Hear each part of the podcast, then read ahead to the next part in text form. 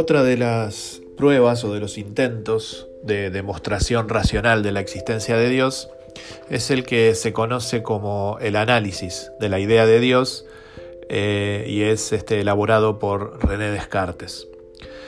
Hay que recordar que Descartes divide el conocimiento humano en tres tipos de ideas, ¿sí? según su origen.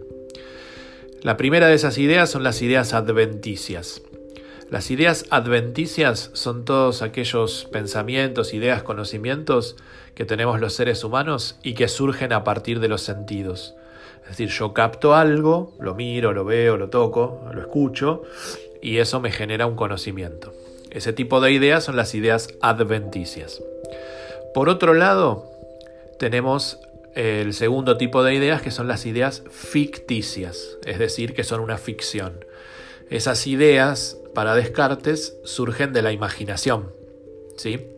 Ahora, hay que decir esto, esa imaginación, eso que nos inventamos, siempre surge de combinar de manera no, no habitual dos, por lo menos, dos ideas adventicias previas. Es decir, a mí me surge una ficción, una imaginación cuando mezclo cosas que yo ya conozco, que ya capté por los sentidos. El ejemplo que siempre doy es el de un personaje de ficción, que sé yo, el hombre araña, es la unión, es un personaje ficticio, es una idea ficticia, y es la unión de dos ideas que el creador de ese personaje ya tenía. Por un lado la idea de hombre y por el otro lado el concepto, la idea de araña. Él las mezcla con determinadas características y surge una idea ficticia que es este personaje, este superhéroe, ¿no? Bueno, y por otro lado, que esto por ahí es la novedad eh, que, este, expresa Descartes, él dice que los hombres también tenemos cierta de, ciertas ideas innatas, es decir, no nacidas, es decir, que no empiezan, es decir, que vienen con nosotros. Es decir, para Descartes los seres humanos nacemos con ciertos conocimientos que están ya en nosotros sin la necesidad de un este, conocimiento sensible, empírico, previo.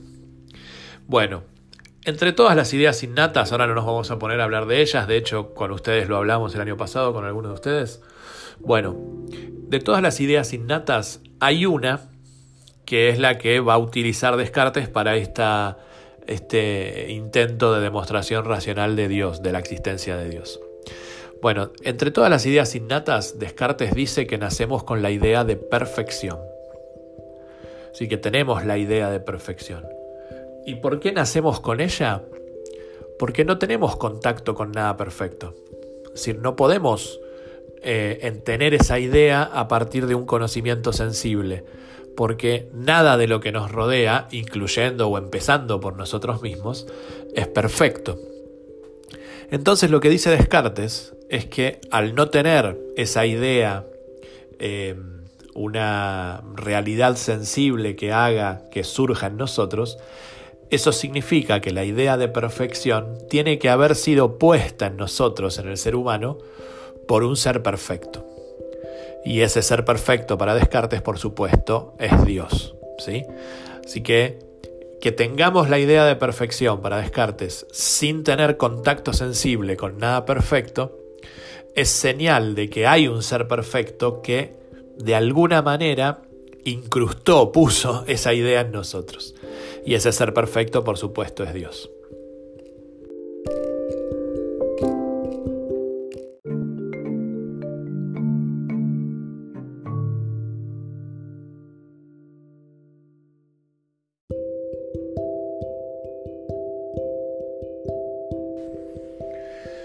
Pero además de tener intentos de demostración racional de la existencia de Dios, tenemos críticas a, la existencia de Dios, a, estos intentos o a la idea misma de Dios.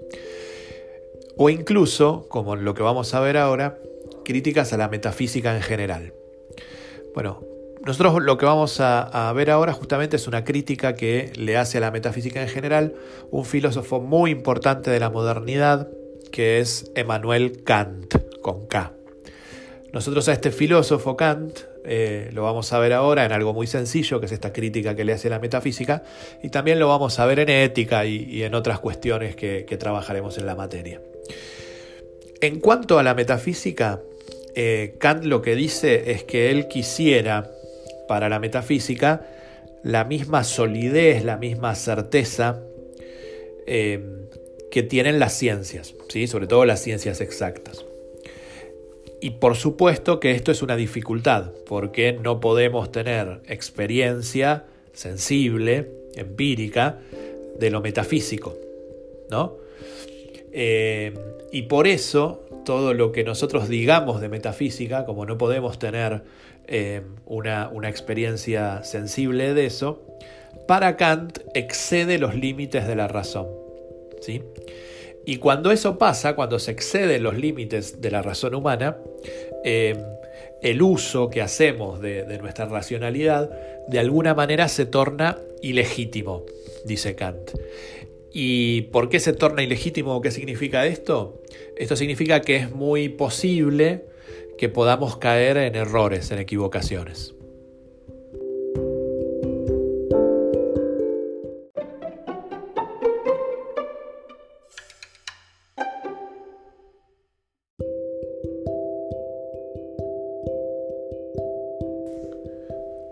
Por otro lado, Kant va a diferenciar eh, el objeto de estudio, digamos, que tiene el conocimiento científico por un lado y el conocimiento metafísico por el otro. El conocimiento científico para Kant trabaja sobre el fenómeno, es decir, sobre todo aquello que podemos captar sobre, por los sentidos, ¿no? sobre los eventos, las cosas, los hechos, lo fáctico, lo que ocurre, y que podemos ver, tocar, etc. En cambio, el conocimiento metafísico no trabaja sobre el fenómeno, sino trabaja sobre lo que Kant llama el noumeno. Noumeno. Noumeno es lo metafísico, es todo aquello que es de alguna forma incognoscible desde el punto de vista empírico. Entonces, a partir de, esto que dice Kant, eh, él plantea una diferencia entre dos términos que solemos utilizar como sinónimos o por lo menos de manera indistinta, ¿sí? intercambiándolos, y que en realidad, bueno, Kant los diferencia. Esos dos conceptos son conocer por un lado y pensar por el otro. ¿Sí? Para él son dos cosas distintas. Y en el fondo lo que dice Kant es que si bien puede haber objetos que no pueden ser conocidos, esto significa que no se puede hacer ciencia sobre ellos, para Kant el conocimiento es el conocimiento científico.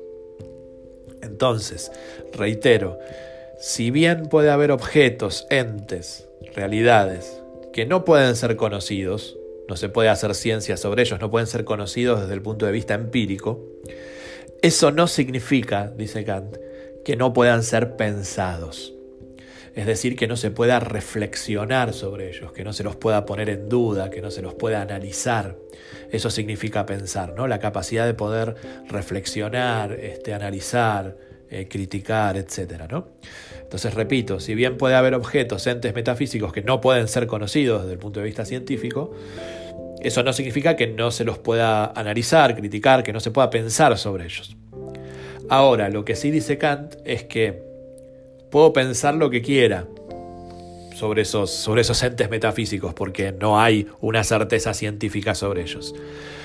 Pero más allá de que puedo pensar lo que se me ocurra, y que eso es la filosofía en el fondo, eh, lo que tengo que intentar es no caer en la contradicción. Es decir, que todo lo que yo piense en metafísica tiene que tener cierto proceso lógico de pensamiento, es decir, no me tengo que contradecir.